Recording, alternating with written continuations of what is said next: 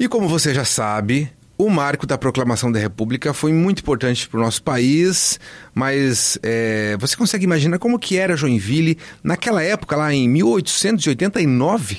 Né? Em que contexto a gente aqui se enquadrava? Como que era a vida aqui? Né? O que, que se passava naquele momento na cidade? Demorou muito para a gente saber se que, que proclamou ou não, né? Porque naquela época, enfim, é, as coisas demoravam um pouco mais para chegar, né?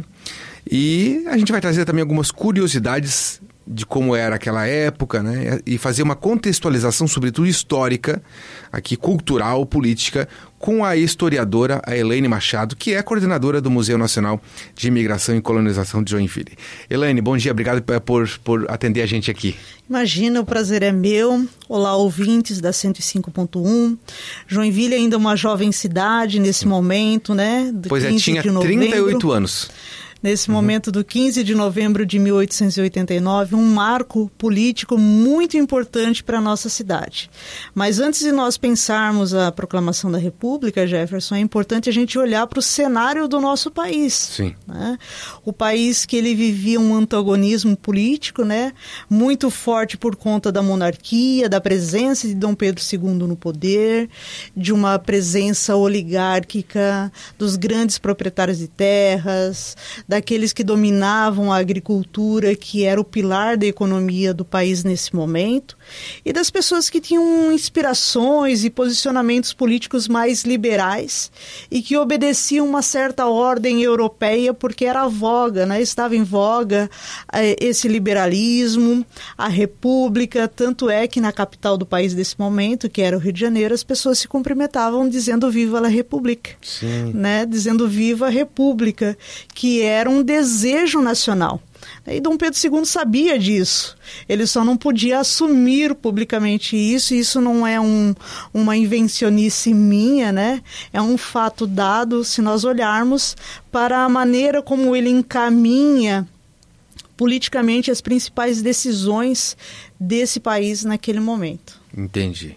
Então as coisas já vinham se encaminhando para isso, né? Não foi uma ruptura de fato assim que por, uh, por uma questão talvez de algum grupo ou de alguma, de alguma ação, é, é algo que vinha e logicamente acabou, acabou acontecendo, né? É, a gente falou, 38 anos Joinville tinha, como é que, como é que Joinville se posicionava é, pensando em país? Joinville tinha muita importância, pouca importância para Santa Catarina, para o Sul, para o Brasil? Vocês sabem dizer isso?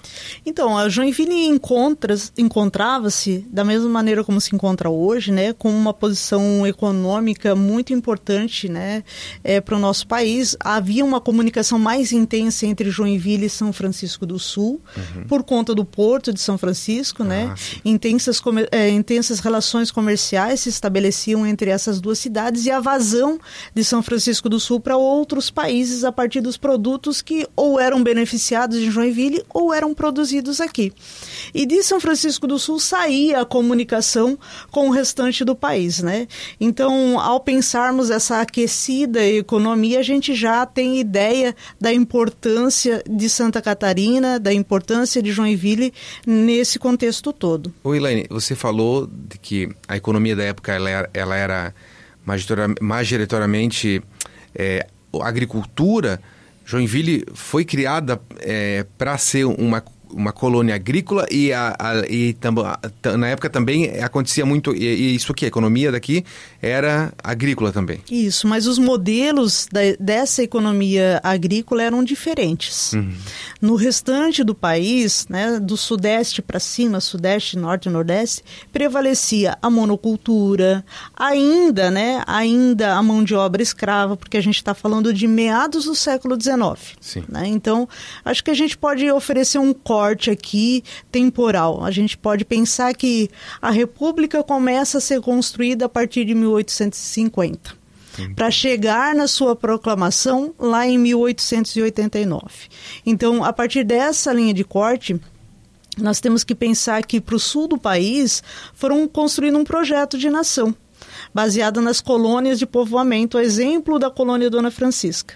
E esse projeto de nação, esse projeto é, de colonização, ele envolvia desde a atração da mão de obra imigrante, a, mão de obra branca, europeia, dentro de um projeto de branqueamento da nação também, né?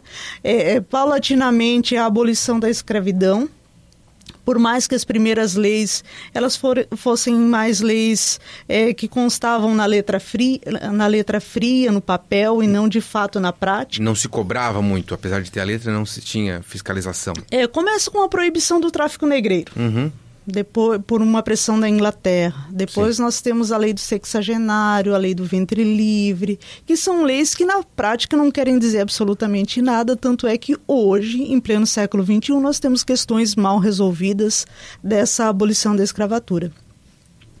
E aí, avançando né, para a nossa região, ah, o modelo econômico não era o modelo das grandes plantações monocultoras. É da pequena propriedade rural, policultora, baseada na mão de obra familiar.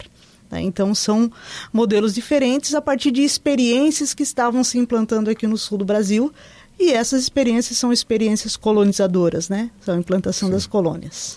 Muito bem. Eu falei no começo que as notícias demoravam a chegar, lógico, né? É, é a gente é, não tem como comparar hoje em dia, né? Mas você falou que a construção da República foi ali a partir de 50, ali com uma movimentação, né?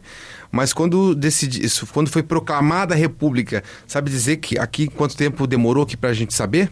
Certamente não muito tempo. Uhum. Por conta. Não, ah, não muito tempo. Nós tínhamos uma imprensa bem movimentada. Uhum. Né? Não só o Colonizaitum, mas nós temos também a presença do jornal Moderador e o jornal O Democrata que era um jornal lá de São Francisco do Sul, um jornal é, assinado, na maioria das vezes, por Abdom Batista, era posse desse grupo, um grupo teuto brasileiro, né, uhum. que disputava as posições políticas na nossa cidade também.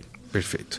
Estou conversando aqui com a Elaine Machado, historiadora, a gente está falando de como estava Joinville naquela época, em 1989, durante a proclamação da República é, é, Elaine, que também é coordenadora do Museu Nacional de Imigração e Colonização.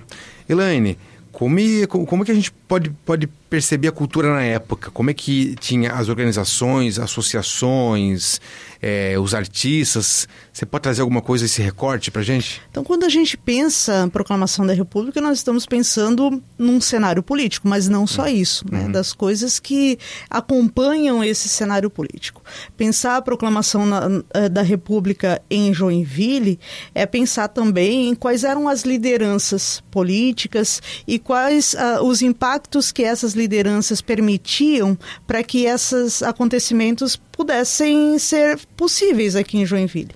Então, quando a gente pensa proclamação da República em Joinville, a gente tem que lembrar de Abdom Batista. Ah, certo. Abdom Batista, baiano, que veio se instalou em São Francisco do Sul, que casou com uma é, integrante da família Gomes de Oliveira, que participou da principal é, do principal cenário econômico e político local. Abdom Batista que é negro, apesar de todo a projeção de branqueamento uhum. feito por é, feito a quando você fala de branqueamento, quer dizer é, as, uh, não, se, não, se, não se declarava negro ou os registros não, não, não tinham ele como um negro, as fotos, as imagens, é isso? Isso, a ah, tá. segunda tá. alternativa. Ah, né? Então a gente não pouco reconhece, uhum. né? nós pouco reconhecemos Abdom Batista como negro, mas ele era filho de ex-escravo, nascido em Itaparica. Uhum. Né? Então, ele tem sangue, sangue negro nas suas veias. Foi prefeito de Joinville em duas oportunidades, né? naquele momento chamado intendente, porque era uhum. intendência municipal. Ele se instalou inicialmente em São Francisco do Sul, Casou com Teresa Nóbrega de Oliveira, filha de José Antônio de Oliveira, uma das famílias oligárquicas aqui da região. Que já viviam aqui antes de 851? Já viviam uhum. antes de 851, né? Eram famílias que tinham posse de escravos, então ele era filho de uma ex-escrava e que ah. casou com uma pessoa que é, participava, integrava um núcleo familiar. É, que possuía escravos, né? Então, Dom Batista, ele foi uma figura central. Central porque é eleito senador, eleito prefeito, eleito deputado, uh, ocupou também a cadeira que hoje faz, às vezes, da, uh, de vice-governador. Ah, chegou a ocupar interinamente este cargo né, responsável pela reforma do ensino em Santa Catarina, a gente deve muito a ele, uhum. né? Sem falar de todas as obras, mas uma curiosidade, Jefferson, Diga. é que é, o, o, grupo Teuto brasileiro ele era mais conservador aqui na nossa cidade e Abdom Batista era mais liberal. Uhum. Né? Inicialmente, é, Abdom Batista não se declarou republicano, então, quando ele percebe quais são os contornos da República, o que isso pode trazer de benefício para ele, para o núcleo familiar que ele integra, para os negócios dele, porque ele era um ativo comerciante, um grande exportador de erva, erva mate, um dos barões do mate da nossa cidade. Então, ele começa a se posicionar. Ele chama uma reunião no antigo Salão Baistat e se declara republicano e isso foi uma grande novidade para as pessoas que o acompanhavam politicamente. Uhum. Né? Mas era uma estratégia de sobrevivência claro. em meio àquele cenário agitado daquele momento. Uma estratégia de sobrevivência para ele se manter como líder. Muito provável, não pode tossir. Ex Exatamente, né? Uhum. É, ele sabia daquilo que, necess... que ele precisava para sobreviver politicamente uhum. e para se manter cada vez mais é, fortalecido dentro das condições uhum. é, da república que se avizinhava, né? Entendi. Então é uma figura muito importante e que se posicionou na época que ele... Então, nesse momento, ele era prefeito. Intendente. Ele começa a, a se posicionar politicamente tá, como um republicano em 1887. Ah, tá, entendi. Tá. E nesse momento, Jefferson, é, a, a oposição então, Elaine, é, o Abdon Batista, ele era prefeito nessa época que ele se declarou republicano? Não, não ainda? ele nesse momento não era prefeito ainda. Ele, claro, figurava entre uma das principais personagens políticas aqui da região, né? Defendendo as ideias liberais, defendendo o especialmente os interesses teuto-brasileiros. Ele se declara republicano em 1887, quando ele chama uma reunião com os principais apoiadores da, das suas ideias no Salão Bastet, e ele é intendente municipal somente em 1892. Ah, Foi a primeira vez que ele ocupa essa função. Entendi. Muito bem. Estou uh, conversando aqui com a Elaine Machado, ela é historiadora, coordenadora do Museu Nacional de Imigração e Colonização. Estamos conversando sobre a proclamação da República e como estava, como era o Brasil, Joinville naquela época aqui, né? A proclamação foi um momento de nacionalismo é, e força de patriotismo, você considera? A influência que mudou é, tudo isso para a gente, Helene? Foi, foi sim, né? Porque é um momento que o país adota um posicionamento político importante para para o cenário internacional especialmente. E de alguma forma é o primeiro momento, e se eu tiver enganado tu me corrige, que, se, que a família real, que é, tinha ligação com Portugal e Brasil, né? De fato deixa de governar o Brasil, oficialmente, né? Isso, e isso representa muito para alguns grupos uhum. muito próximos a essa família real, porque é o abandono de algumas é, do establishment, né, de uhum. alguns poderes já estabelecidos. Então, nós temos aí uma, uma nova ordem política se avizinhando, né, especialmente representada pelo direito a voto. Mas esse direito a voto, esse sufrágio, ele não era para todas as pessoas, né? Nós sabemos que existe uma linha de corte bem declarada, né? Deixa, deixa eu pensar, é, deve, é só para homem, logicamente, homens, né? Homens. Alguns grupo de homens, de empresários, talvez, letrados, ou líderes. Ah, letrados. E aí isso, no, neste país de proporções uhum. continentais, especialmente, excluía uma grande gama de pessoas, uhum. né? E neste momento, né, ao se pensar a república, nós tínhamos um movimento de dissidente ainda. Né? Uh, que eram os federalistas. E os federalistas defendiam um poder maior por região ou por Estado, uhum. a partir dessa configuração republicana. Entendi. Tanto é que intentou-se a Revolução Federalista, que acabou é, não resultando em, em, em, em vitoriosa, Naquele né? Naquele momento, né? Naquele momento, porque entendia-se que o Brasil tinha que ser governado a partir de um poder centralizado, uhum. é, dentro de, um, de moldes que pudessem manter privilégios de grupos já estabelecidos, porque é, romper com tudo isso não era fácil e até hoje não é. Uhum. Sim, sim, com certeza. Mas as mudanças acontecem aos poucos ali, né? E vão se articulando. Isso. Elaine, é, vamos trazer algumas curiosidades da época ali, que, pode, que a gente pode pensar, nossa, era assim mesmo, né? Tinha essa, essa curiosidade. O que, que tu pode trazer pra gente? Ah, então, nós podemos citar aqui a criação de clubes republicanos na nossa cidade, uhum. né? É, eu acho que um... um o que, que, isso representa? Quer dizer que para defender a, a república só, para se organizar como partidos? Não. Tudo isso, Jefferson. Ah, tá. né? Os clubes, eles tinham uma função, primeiro, de criar um espaço de sociabilidades, onde as pessoas tinham liberdade para discutir temas políticos que não encontravam em outros espaços de sociabilidades. Porque se nós olhássemos para o lado, quais eram os espaços de sociabilidades da nossa cidade? As igrejas, uhum. alguns comércios, nem todos se tinham liberdade, uhum. né? as comunidades é, já estabelecidas, os clubes de tiro. Então criam-se esses clubes onde se aprecia a literatura, a boa música, as pessoas podem é, conversar sobre temas políticos. E aí um grande exemplo de um clube que veio a, a unir dois, dois, duas ideias que eram é, bastante distantes, mas que depois acabou, uh, acabaram não fazendo sentido esse distanciamento, é o Clube Joinville.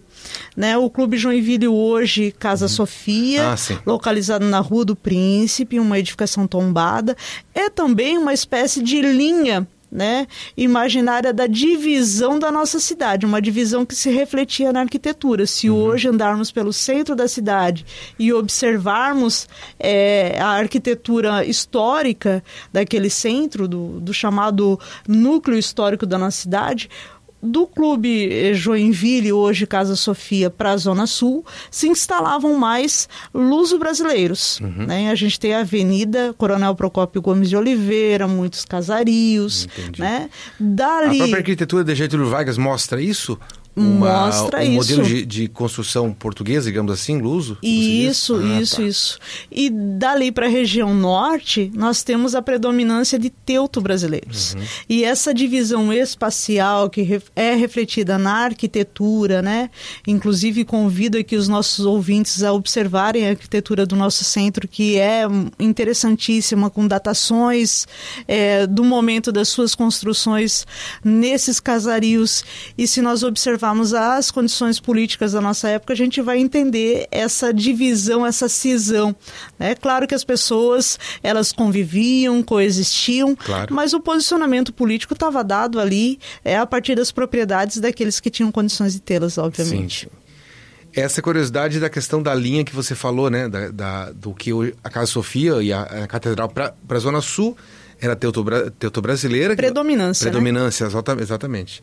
Até porque lá para a Zona Sul tem vários italianos também, né? Isso. E daí aqui para a Zona Norte, mais que eram os teuto-brasileiros teuto que, brasileiros. que tem uma, uma tradição mais germânica. Exato. E daí, na época, como você falou, conservadora. Mais conservadora, Entendeu? isso. Entendeu? Não aceitando muito bem o, a República, é isso não?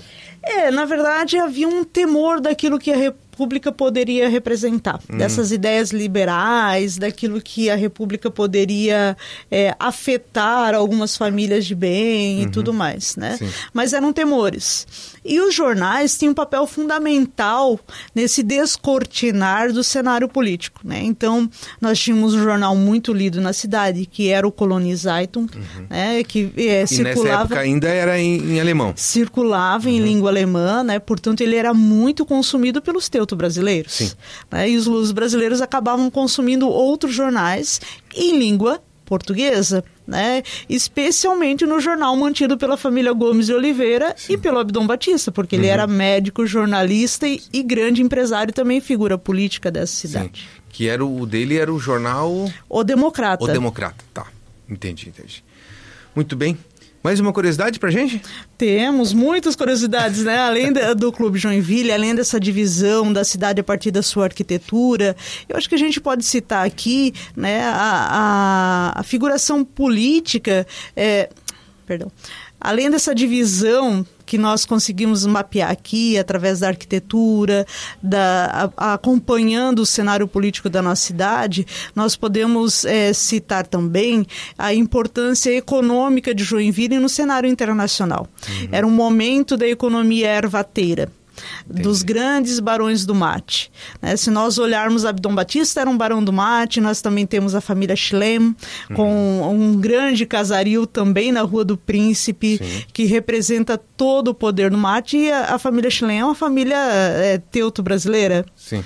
Né? Aliás, uma família de raízes europeias, na verdade. Uhum. Então, é, e toda essa economia, né, é, representada pela, pelo beneficiamento e pela venda da erva mate, ela era escoada pelo Rio Cachoeira, Sim. que apresentava grandes condições de navegabilidade. Então nós tínhamos um uhum. outro núcleo comercial, que era a região portuária ali, muito movimentado. Que hoje em dia quem olha lá o trilho do trem, né, lá na zona sul ali, na final do Ana Garibaldi, início do Floresta, tinha um ramal que ali naquele momento pegava a esquerda e vinha para o centro, passando e, e, vinha sair no moinho aqui, né? No Rio Cachoeira. Perfeito, perfeito. Isso porque nós precisávamos tanto receber produtos a uhum. partir da linha férrea, mas a linha férrea já é século XX, né? Ah, tá, Início entendi. do século XX. Ah, então era, era aqui pela Serra Dona Francisca mesmo que descia. Serra ali. Dona Francisca descia, descia. a erva mate, ah, né? Tá. Que vinha do Planalto Norte. Uhum. Né? Cidades como São Bento, Mafra, Sim. Rio Negrinho vinham pelos grandes carroções, puxados por seis, quatro cavalos, uhum. né? E aí ao chegar em Joinville, a serva mate ela era beneficiada e ah. embalada, uhum. rotulada, colocada em grandes barricas e ia para o Porto de São Francisco do Sul. Só que esse ir para o Porto de São Francisco do Sul era feito pelo Rio Cachoeira. Ah, perfeito. Muito bom. Bom, acho que foi muito importante uh, esse nosso bate-papo. Nosso ouvinte gosta muito de história já. No compartilhamento aí, quando os nossos ouvintes dão um, um, um retorno para a gente, feedback, eles dizem, ah, gostei muito daquela entrevista sobre história. E acredito que entender um pouquinho como era o Brasil naquela época, né? Hoje em dia, de que as coisas acontecem tão rápido, né? É, a gente acaba esquecendo um pouquinho também o nosso passado. Então descobrimos que naquela época da proclamação da República, 1889, Joinville tinha 38 anos o, o grande, o, a grande economia da época era erva mate, escoamento aqui pelo Rio Cachoeira. Ali, é, o líder da época era Abdom Batista, né? Ainda existia, existia ali uma, a, a, uma divisão é, espacial de que para a Zona Sul era predominantemente teuto, luso, luso brasileiro. É, para o nosso ouvinte que não entende que é luso brasileiro, são de origem portuguesa. Isso. E para a zona é, da, da, dali da Casa Sofia, ali perto da Catedral, ali para a Zona Norte, era teuto brasileiro, que era mais europeia germânico. Germânico, Muito exatamente. Bem. Suíço, suíço, alemão, tudo mais, né? Muito bem. Acho que é isso, né? Então a gente falou sobre esse legado aí da proclamação da República, como que era é, na, a, a, aquele momento ali na época, né? Teve legado? Foi um bom legado a proclamação da República? Foi um importante legado. Uhum. Um importante legado porque a gente estabelece as forças democráticas e elas Sim. são sempre importantes, né? Especialmente o tratamento republicano entre ideias diferentes, ele uhum. tem que vigorar sempre. Sim, muito bem. Conversei aqui com a Elaine Machado, historiadora e coordenadora do Museu Nacional de Imigração e Colonização. Elaine, muito obrigado por esse bate-papo, viu? Prazer foi meu e sempre que possível virei aqui para bater um papo com vocês. E já deixo o convite, então, visitar o Museu Nacional de Imigração e Colonização, o museu mais visitado de Santa Catarina, que em breve está com uma nova exposição. Isso mesmo, de terça a domingo, das 10 da manhã às 16 horas, entrada gratuita. Ok.